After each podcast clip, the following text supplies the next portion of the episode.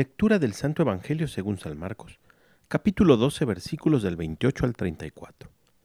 En aquel tiempo uno de los escribas se acercó a Jesús y le preguntó, ¿Cuál es el primero de todos los mandamientos?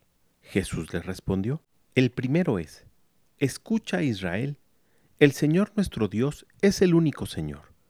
Amarás al Señor tu Dios con todo tu corazón, con toda tu alma, con toda tu mente y con todas tus fuerzas. El segundo es este, amarás a tu prójimo como a ti mismo. No hay ningún mandamiento mayor que estos. El escriba replicó, Muy bien, maestro, tienes razón cuando dices que el Señor es único y que no hay otro fuera de él, y que amado con todo el corazón, con toda el alma, con todas las fuerzas, y amar al prójimo como a uno mismo, vale más que todos los holocaustos y sacrificios.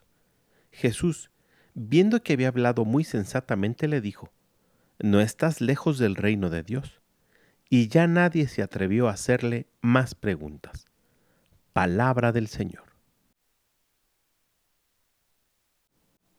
Al igual que al escriba del Evangelio del día de hoy, cuando nosotros somos conscientes que tenemos que amar al Señor nuestro Dios con toda nuestra mente, con toda nuestra alma, con todo nuestro corazón y con todas nuestras fuerzas, y amar a nuestro prójimo como a nosotros mismos, estamos muy cerca del reino de Dios.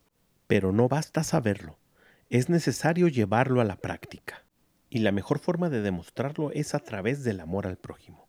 Ya Jesús lo dijo en una ocasión, quien dice que ama a Dios a quien no ve, y no ama a su hermano a quien sí ve, es un mentiroso.